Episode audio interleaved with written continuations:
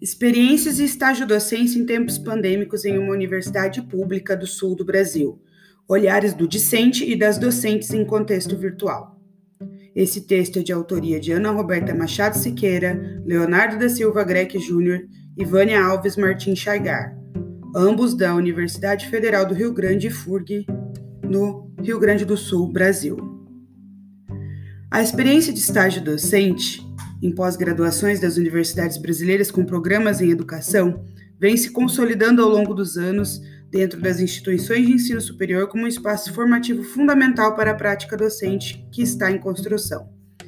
Neste resumo, apresentaremos a experiência de uma professora, uma estagiária e um graduando que vivenciaram durante um semestre a sala de aula na modalidade virtual. A leitura de dois lados dessa história se apresenta como fundamental neste processo de construção permanente de uma prática comprometida com todos os espaços na sala de aula, mesmo que neste momento mediados pela tela. Essa vivência aconteceu em uma universidade localizada no extremo sul do Brasil, a Universidade Federal do Rio Grande, FURG, situada na cidade do Rio Grande, no estado do Rio Grande do Sul, próximo à fronteira com o Uruguai e banhado pelo Oceano Atlântico e pela Laguna dos Patos. A cidade tem pouco mais de 200 mil habitantes e possui sua economia ligada ao porto, pesca, comércio, turismo e à própria universidade, que todos os anos recebe alunos de diversas regiões do país e também do exterior.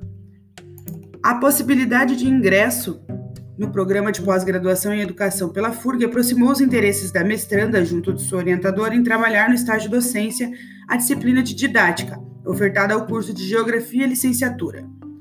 O trabalho no estágio de docência teve como possibilidade estabelecer um diálogo sobre o conceito de ensino, professor-professora, planejamento, avaliação, bem como sobre temas que emergiram dos diálogos e foram somados às discussões, como da educação antirracista e do professor pesquisador, que nos auxiliaram a quebrar os paradigmas de uma educação que vem, que vem junto com nosso imaginário e nossa memória escolar, a de um ensino reprodutivista.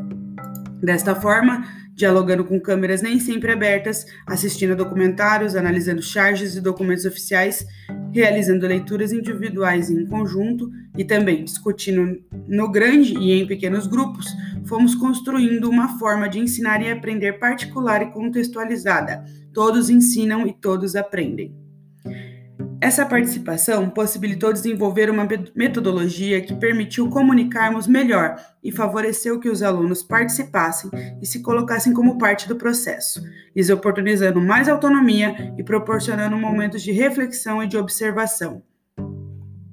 Valemos para essa escrita de relatórios de estágio, documentos de autoavaliação dos estudantes, planos de ensino e anotações de sala de aula, que nos permitiu analisar levando em conta distintas perspectivas da professora regente, da mestranda estagiária e do licenciando em geografia. Esse material é interpretado pelos autores a partir de seus construtos formativos e de conceitos do educador Paulo Freire, principalmente. Propusemos que as aulas fossem construídas a partir de problematizações sobre temas tratados, posto que Paulo Freire Cabe à docência estimular a docência a curiosidade epistemológica mediante o alimento da dúvida e da pergunta. Os registros discentes foram sistematizados em resumos simples, resumos expandidos, planos de ensino, glossário, entre outros. O desafio foi conciliar o rigor acadêmico com o contexto pandêmico e o quadro de luto, adoecimentos emocionais, dificuldades econômicas, etc.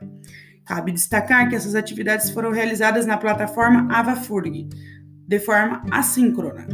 Além disso, organizamos um projeto denominado Conversas com quem gosta de ensinar geografia, pelo qual professores de geografia foram convidados a conversar com os licenciandos da turma sobre assuntos específicos como educação antirracista e professor pesquisador, em que exercitamos a escuta e o diálogo durante as aulas síncronas.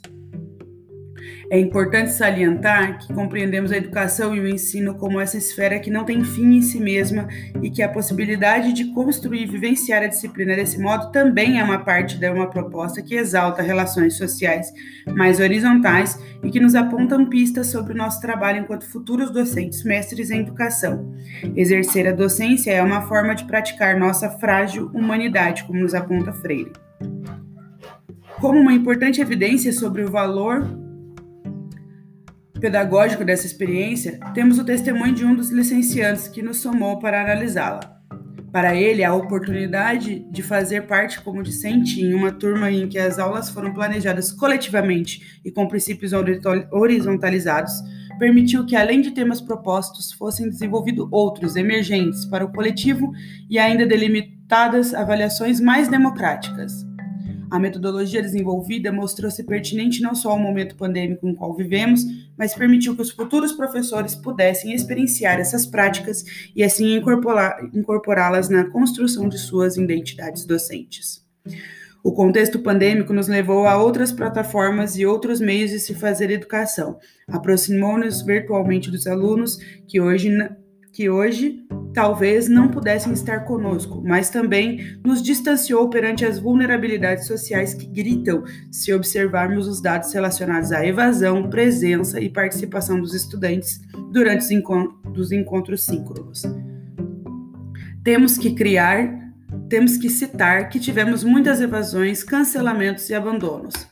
Dentre essas e outras reflexões, acreditamos que a experiência de vivenciar o estágio docência em uma turma de didática também foi uma de suma importância para evidenciar o caráter provisório, incerto e não estático que a educação tem.